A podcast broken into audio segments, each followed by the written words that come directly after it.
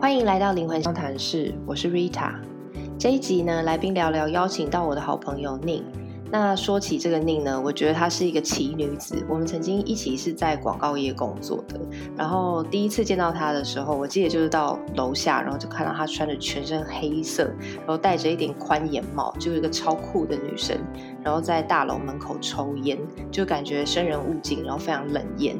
然后一起工作以后，就发现她其实蛮可爱的，就是有个小女生的一面，冷不防会冒出一句就是很强的话这样子。然后结果有一天，她就不知道什么时候就默默离职，然后就发现，哎，她怎么在开始做动物沟通，搬到云林种田。然后我就觉得她有一种洗尽铅华的感觉，就是每天都看她的线动在分享动物沟通啦，然后看她做那个昆达里尼瑜伽，然后跟就是在种菜啊之类的，就感觉她的生活已经完全变成一个仙人的生。跟以前的他完全不一样，非常非常想要他来我们的节目。跟大家聊聊他一路到底是怎么经历的。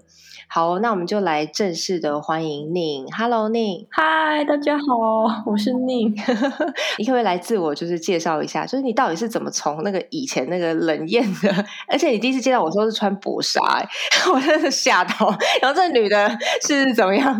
然后哎，然后现在变成这样子一个很空灵的状态，你到底是历经了什么样的转折？我觉得我现在生活应该算是蛮嗯斜杠的吗？就是我现在有一个粉砖嘛，叫 Hello from the Other Side，然后主要是记录动物沟通会发生一些故事啊，然后还有一些生活上面的练习，有的时候也会分享一些自然农法相关的事情啊，然后每天的生活算是蛮规律的啦，早睡早起哦，非常早睡早起耶，啊，好好哦，嗯，就是起来我就会先。自由书写啊，然后抽一下牌卡，嗯嗯嗯，带猫去散步啊，才会开始，比如说静心冥想、做瑜伽，然后洗完澡之后才会开始今天的工作。然后我现在就是除了动物沟通之外，也是会接一些插画或是广告类型的案子，我还是有在接，因为同时也还是在学习务农嘛，所以有的时候也还是会去农场，然后看一下我的作物，然后嗯嗯嗯，时间到了就会准备煮饭呐。和以前比起来，我觉得现在是蛮早起的，然后也很早睡，好棒哦！我 差不多，我觉得我十点十一点就已经进入一个要入睡的状态。这 才自然呢。我其实现在还是十一点到一点之间睡。我觉得在城市里面很容易受到一个大的能量场，就是这个城市还没有睡觉，所以你就不会想睡。嗯，因为我前阵子就我还是会去台北提案嘛，然后有时候会过夜。我觉得我在台北我就会真的会睡不着，很亢奋。嗯，就是你感觉得到整个城市的人可能都还是醒着的那一种感觉。没错啊，对。然后到乡下到。人比较少的地方，你就很自然的会跟着呃大自然的，就是太阳，就是日出日落。那这一路你是怎么转变的啊？当时候是为什么离职啊？我一直没问你，到时候 为什么离职？就其实现在回想起来，我当时应该算是逃跑的。嗯嗯嗯，你是有内在有经过什么事吗？我那时候就是其实身体状态很不好，然后就是觉得真的受不了了，然后也不知道怎么翻转自己，然后就是除了逃离那个情境之外，我想不到别的方法。嗯嗯嗯，那个时候并不是说哦，好像计划好了，然后很知道自己接下来要干嘛，然后才离开台北的。嗯，当。时最有目的性的事情，应该就是想要好好照顾自己的身体哦。我那时候就是完全暴瘦，嗯，你已经很瘦嘞，然后又还暴瘦，其实那时候很恐怖哎，就是我最低应该是三十四公斤，好可怕哦。这我大概国小四年级以后就没有这个体重了，太可怕了，真的很惊人呐！然后再加上我本来是就是一个 肉蛋型身材的人，是吗？你是吗？我一直印象就是你是瘦的，还是你到我们公司了以后已经开始一直瘦了？就是那时候在公司就会一直越来越瘦，越来越瘦，压力太大。对，其实我觉得那个状态其实也。没有什么自觉，嗯，没有什么病史感啦，嗯嗯嗯。哦，那时候就是去看西医，然后找不到方法，嗯嗯，就是觉得自己怎么会这样？我那个时候的状态就会觉得说，哦，我很想要赶快回到正常的轨道，然后想要继续赶快健康的回到办公室啊。OK，所以你那时候是想要逃走去调养一下的感觉？对，就是其实就只是想要调整身体，然后觉得在那个职场的环境下，其实是很难好好照顾自己的，嗯。嗯嗯，其实我觉得心理状态也很容易处在一个 万听万得万下回这样子。嗯嗯嗯嗯嗯嗯，真的单纯觉得没招了，我觉得我只能先逃跑。OK，所以你那时候就回云林了，是不是？对啊，其实现在生活也不是说当时真的精挑细选选来的，就是应该是透过搬到乡下，开始重新去学习怎么生活啊，早睡早起啊，自己煮三餐呐，学着我觉得是重新练习怎么和自己。的身体连接，找到自己真的是谁啦？就是慢慢的把那个觉察感带入生活里面之后，想做的事情才很自然而然的出现。对我觉得是超神奇的哦。所以你是后来休息一段时间才开始学动物沟通这些的？我觉得我那时候是非常神奇的，是我当时是住在我爸妈的朋友家，就是那是一个就是很美的一个三合院，这样。我跟那个女主人一起住，然后她是一个就是。灵魂很年轻的长。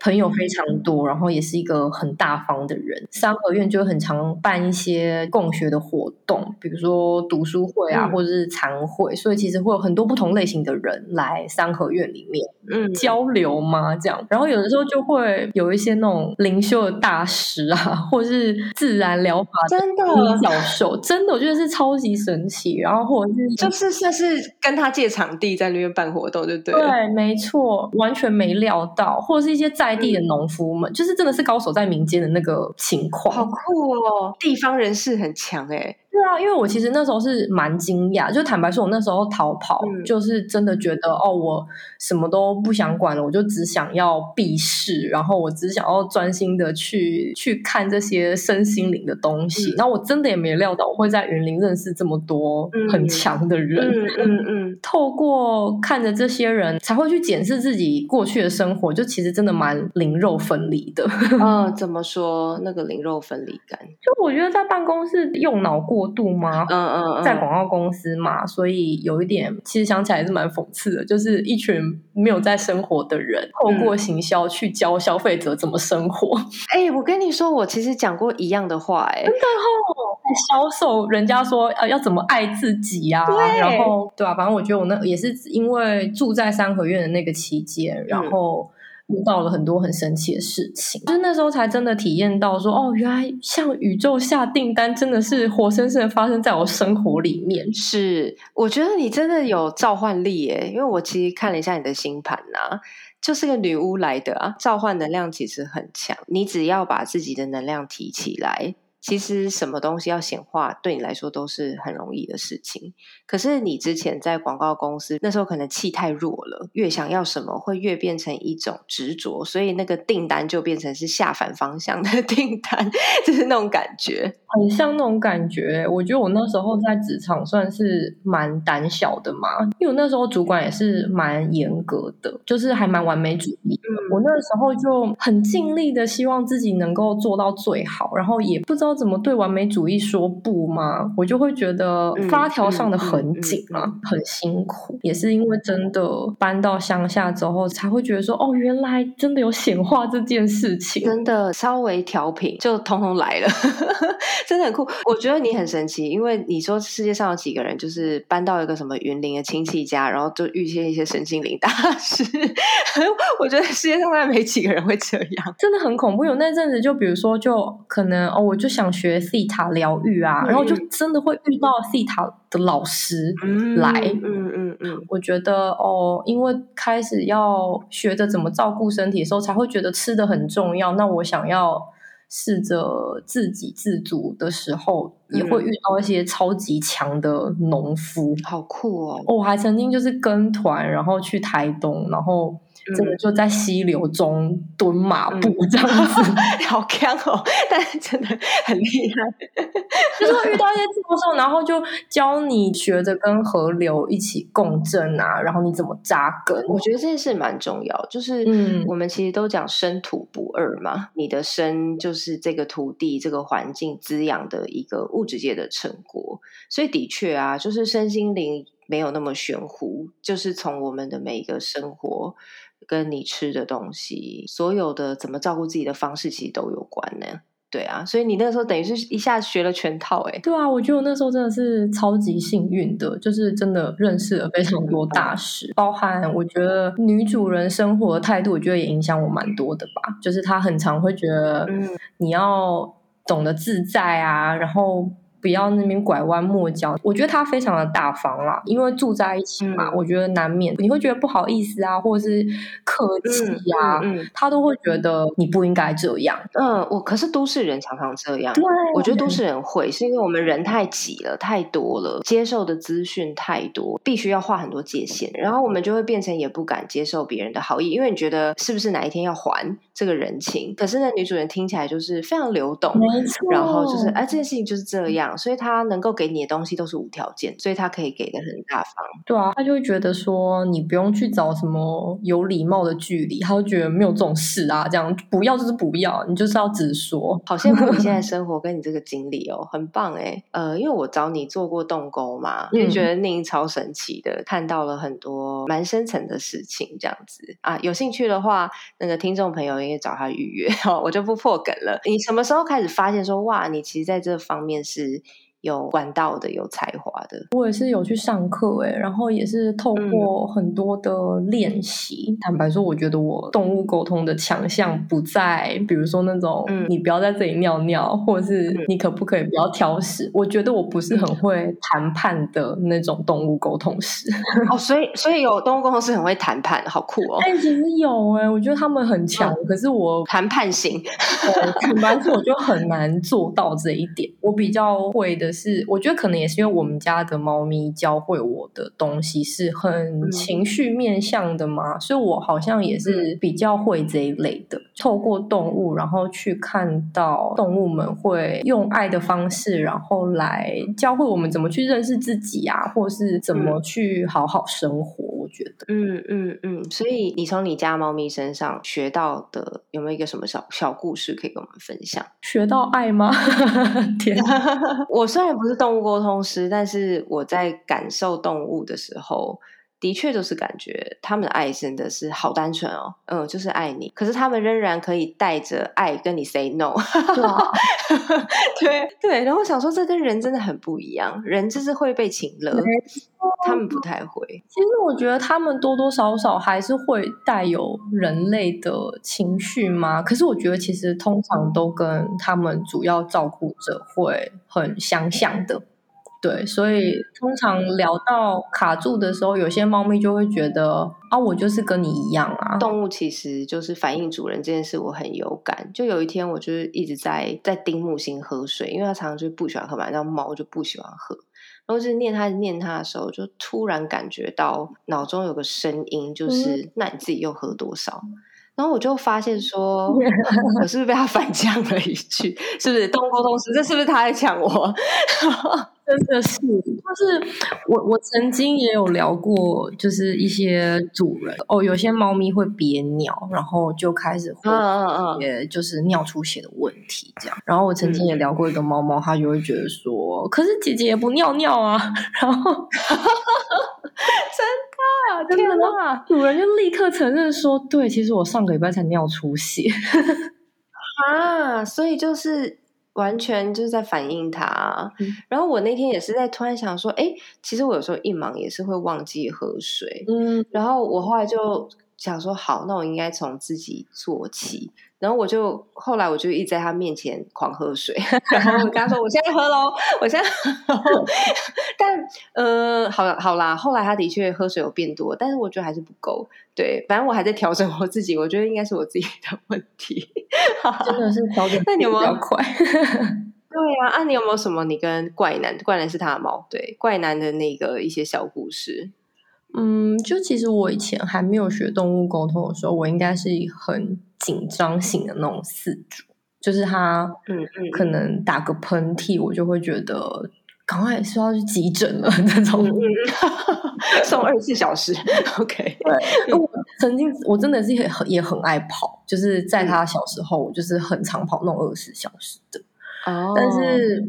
我觉得也是开始学会动物沟通之后，才知道其实很多时候。我觉得是自己影响了它吧。我我觉得猫咪就是很多是情绪型的问题嘛，然后再加上西医的方式，本来就是透过血检看那个指数去试着调整看看，然后找到那个病因。嗯，西医的方式是解决问题，对不对？对，哦，这指数高把压下来。嗯嗯，没错没错。那一阵子就是怪男很长，就是每个礼拜都回去血检，都很针对那些指数，然后就去去想说，那是不是可以从这个方向。去调整，从那个方向去调整，这样。嗯，然后我曾经就被他讲说，他觉得你你自己上班上成这个样子，然后你作息也很不正常，你三餐也很不正常。就是他现在在叫，哎，怪男，他就会觉得，如果你自己现在这种状态，要你每个礼拜都去做血检的话，你的指数也不会好到哪里去。哎，真的很紧张哎。真的超紧张的耶！对啊，我觉得，我觉得也是因为透过他讲那个，我才觉得其实对耶。以前在办公室的状态，其实我也是一直处在一个慢性发炎的身体的状况中。哦，所以你才会暴瘦，就可能一直没有好好吸收营养这样子。嗯，没错，我那时候就是很多症状啊，然后也是肠燥啊什么的，就我觉得也很多都是压力引起的。哎，那不就跟怪男那个时候状况一样吗？你之前不是跟我说，怪男是拉肚子跟吐，哇，其实都是一样的事情啊。如果你没有用同样规格的方式去照顾自己的身体，但是你却用这么高规格的标准来要求我每个指数都要正常，他就会觉得是不是哪里怪怪的？你要不要 检讨一下你自己，反省一下？没错，对啊，我看怪男现在状态很好啊，虽然是我都是看你的分享啦。但就是觉得他好幸福哦，会在乡下踩踩草地啊，然后散步啊，然后喝雨水 之类的，很很幸福的感觉。所以其实动物跟植物真的会反映我们的能量场诶。就是告诉我们一些我们现在应该要注意到的事情。真的入坑之后就会发现，其实我们无时无刻其实都是在跟我们家里的猫孩沟通的，甚至是彼此都是沉默的时刻，也一直都是在交流的。嗯嗯。后来也是因为这样，我就很相信我们和周围的人事物地会相遇啊，都是拥有相似的那个振动频率。嗯嗯。他们用他们的就是各种不同形式的爱在支持。我们只是我过去没有机会发现，嗯，然后曾经有一些沟通的案例，就是那种可能很浅层的，像是物理上的一些帮助，嗯，呃，之前有一只猫就有讲说，它的主人就是坐姿很长不正，然后 嗯，肌肉会发出求救的讯息，就是跟猫猫说，嗯，对，然后。然后那个猫就说：“其实它会想一些办法，然后让主人的姿势做好，挤在它的腰后面吗？还是什么？其实是沟通后面，主人才跟我说，其实他的确是前两周才拉伤。他们家的猫的方法就是用要睡在他的大腿上。” 好酷哦，嗯，他还会觉得有点麻烦，就是你刚好不自己睡，为什么一定要睡我的大腿？才发现说，原来猫它一定要坐正，它的猫才能去坐到它的大腿。嗯嗯嗯，然后帮它固定那个正确的姿势，就对，没错，好酷哦。因为拉伤的话，就是怕你再度拉伤啦，就是你乱动或者是强迫自己怎样怎样，然后。变严重，那有时候其实拉伤就是修复，就是休息就好了这样子。所以他猫咪就是强迫他 在那个正位上面做修复。真的是啊，我觉得蛮神奇。就是以前会觉得这是很无心的举动，嗯嗯 嗯，是因为懂得沟通之后才会发现，其实他们真的很用心的在找方法。我我其实觉得这些事情啊，都是我们要带着高度的觉察才会知道。比如说，你去感受到说。猫猫或者是你身边其他的人事物，对于你的一些互动的方式，比如说他们有改变啦，或是长期为什么都这样子互动，其实都是我们要去觉察，才会发现说，其实它在对应我们某一个状态，或是帮助我们去做调整。这样子，就是你觉得怎么样是带着觉察来生活？你是怎么在你的生活上面做实验的？嗯，其实我觉得，嗯。说白话点，应该就是呼吸。嗯嗯嗯，透过呼吸啊，深呼吸，然后或者是静心冥想啊，就是和自己的身体对焦嘛，这样子。嗯嗯，就是你把意识带到那个当下，然后透过呼吸的状态来提醒自己慢下来啊，或是停一下。嗯嗯嗯嗯，这蛮重要的，让这个当下有空间。我觉得我们很多时候当下是没有空间的。就是如果你在那个广告公司的状态，当下是没有空间的，我都会超满啊！对啊，你真的是没有啊，没有在看当下啊，就是在看那个一个礼拜后要提案啊，很紧张这样子。嗯，我最近看到你在拍那个一些 vlog 吧，我看到你上次看到一集是你去挖那个笋子，那个笋子是不是要埋在地底的？那个叫什么笋啊？它是冬笋，冬笋，冬笋，反正就是因为它就是还没冒出来这样子。我看到你要进去挖冬笋的时候，你好像有先深呼吸，然后跟这个呃森林对话了一下之类的。你有没有在你的农耕生活里面体察到，就是带着这个觉察去挖冬笋也好啦，然后种你的作物也好啊？你有感觉到那一个互动是什么吗？我觉得呼吸其实就是一个调调整频率的动作啦。就是你，你透过呼吸来调频，然后你你调整你的频率，你就可以跟特定的人事物地去做沟通。我还蛮常跟我的作物聊天的。嗯嗯嗯嗯嗯，哇，这个真的好难形容哦。就是我觉得植物的爱比动物又更大、更辽阔的感觉。他们会透过他们的存在来分享一些事情，所以我觉得，比如说用爱的方式啊。或是尊重的方式来照顾他们，真的跟他们说话，就是我甚至也会放音乐给我的作物听，这样很酷哎！我应该放音乐给我们家的植栽听，我这样他很开心哎。就是我后来我我自己的经验是，你用很爱跟尊重的方式去对待他们，其实他们都会很开心。就是讲起来蛮疯的，但是其实我觉得我种的菜都会很开心的，愿意被吃。嗯嗯嗯，就是一个爱的回馈吧，是吗？他们会很愿意提供给我我身体需要的养分。嗯，透过互相的相处啊、交流啊，然后他会知道你身体需要什么。哎，有没有一个感觉是，植物对于生命是不是要在一个生命的状态下，它比较没有执着？你的感觉是不是这样？我觉得他们算蛮没有的，可是我其实我自己会一开始我自己也会觉得卡卡的，所以我都会蛮尽力做到那个循环这样。嗯，就是比如说，我就尽量不浪费嘛，或者是一定我一定会做留他们种子的动作，就是我可以确定它会延续它的下一代，或者是。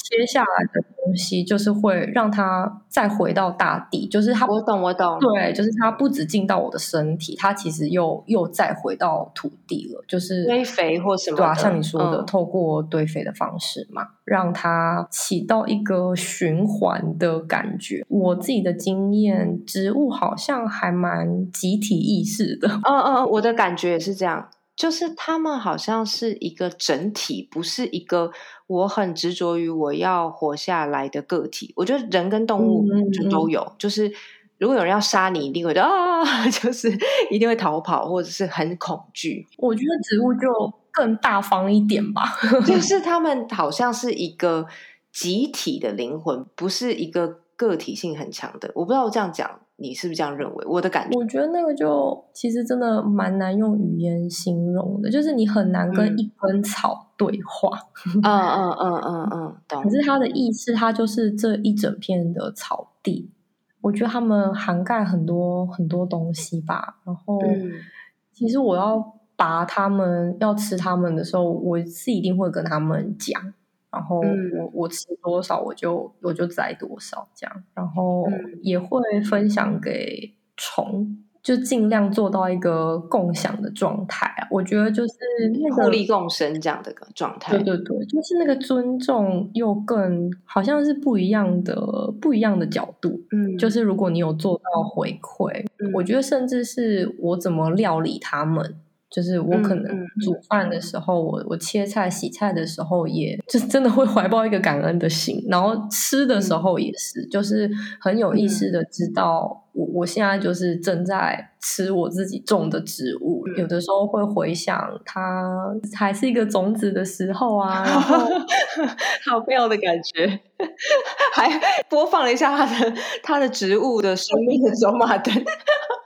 好可爱，稍微会回想一下，然后也我觉得那个是透过那样子的形式来来表达那个感谢嘛。然后的确，你带着那个意识去进食的时候，我觉得味道真的会层次变更多。哦，这个我有感，嗯，真的真的。嗯，就是你会觉得它克制了，而且那个能量就是被你这样种出来的植物，它本身的能量是更好的啊，因为你有关注你的尊重跟爱和感谢进去。我觉得是哎，其实讲起来真的是还蛮神奇的。我觉得用人的那个逻辑，会觉得谁要被你杀来吃啊？我懂，但是我的经验就会觉得他们好像其实都。会觉得蛮愿意的，我也不知道是不是因为我都有留下他们的种子。哇，你好厉害哦，还可以种到留下种子。因为有的时候是我我真的很容易，我种到舍不得吃。哦，OK，舍不得，然后它就会开始开花啊，就会结果啊。我觉得有的时候是真的会，我会看到很出神，就会觉得你好漂亮哦，你又长更高了。有啊，你上次剖一个什么香菜的花。然后我想说，香菜会长花哦，花超漂亮。我也真的看你的照片看超久。我也是因为开始学种菜，才知道原来。哦，空心菜的花长这样，香菜的花长这样，嗯嗯嗯，结果是要透过什么样子的方式？我觉得那真的是参与每一个步骤之后，就会觉得你一个种子要到种起来，然后吃掉，其实真的很需要，就是天时地利人和，就是它其实真的是奇迹来的，真的哎，其实是一个很神圣的奇迹的一个过程，这样子。哦，被你这样讲，我觉得好向往哦，好想种菜啊！说，因为那个道理其实字面上是很好理解啦，可是因为你真的参与其中的时候，才会觉得说，哇，天哪，真的会感恩起来，就是真的很发自内心的觉得，我我很幸运可以有这些东西，就是我真的得到。很多事物的帮忙，因为像在城市里面的体验，就是我们是不不太可能参与这些事情的。我们所有的分工都是细化的嘛，嗯，你是不可能会知道。像你先跟我讲，我才想说哦，空心菜花哦，然后表示很失礼。对啊，其实不知道它的花长什么样子，没有想过它们花这件事啦。应该说，真的开始种之后，就会觉得。我真的会捡 他们的花回家插。对啊，花我觉得我觉得很棒哎，很漂亮，真的。突然就会看着就会觉得心情很好，然后也会觉得自己很幸运可以参与其中。哎，那你有没有过一个过程，就是因为人家讲说带着觉察嘛，带着你去很精微的观察你的生活、你的情绪、你的身体状态，你有没有过一个经历，就是觉察到以后开始有一点责备自己？就比如说，哎，我怎么会这样之类的。我会，就是我觉得我这个也是一个还蛮还蛮深刻的感觉，嗯就是嗯，就是困扰蛮久的。嗯嗯嗯，那你这关过了吗？我觉得我有慢慢在调试，我不敢说自己做的很好，但是因为我就搬到乡下两年了嘛，所以这段时间真的是很聚焦在身心灵的练习上面。我会觉得还蛮 proud of myself 吗？就是我觉得我好像真的从那个社会的框架里。里面跳脱出来了，可是反而陷入了一个灵性的框架。哦，呵呵，对啊，我觉得人真的是很爱找框架的动物。嗯，我自己很强烈的感觉是我突然变得很没幽默感。就是我明明原本的人设应该是蛮强的，我就不喜欢穿衣服啊，就我我喜欢很辣这样子，但是。好像开始接触这些之后，你就会容易觉得有对错。我觉得甚至穿着，你就会觉得好像你接触了身心灵，你我觉得反而很容易陷入对错，或者说不允许自己有小我的出现啊，或是负面的想法，就会觉得修行好像应该要符合某一种形象。哦，懂懂懂，就是我们想的那种仙风道骨的感觉。对啊，我就觉得有一点，我的确有一段时间也是很容易责备自己，就有点失去自己了啦，就忘记明明自己就明明就人设也很强，然后就也是摇对我干嘛 这样子？摇对，好好笑。嗯嗯，怎么说？就是还是要很诚实的去看到这些东西啦，就是用一个啊我就烂的那个态度。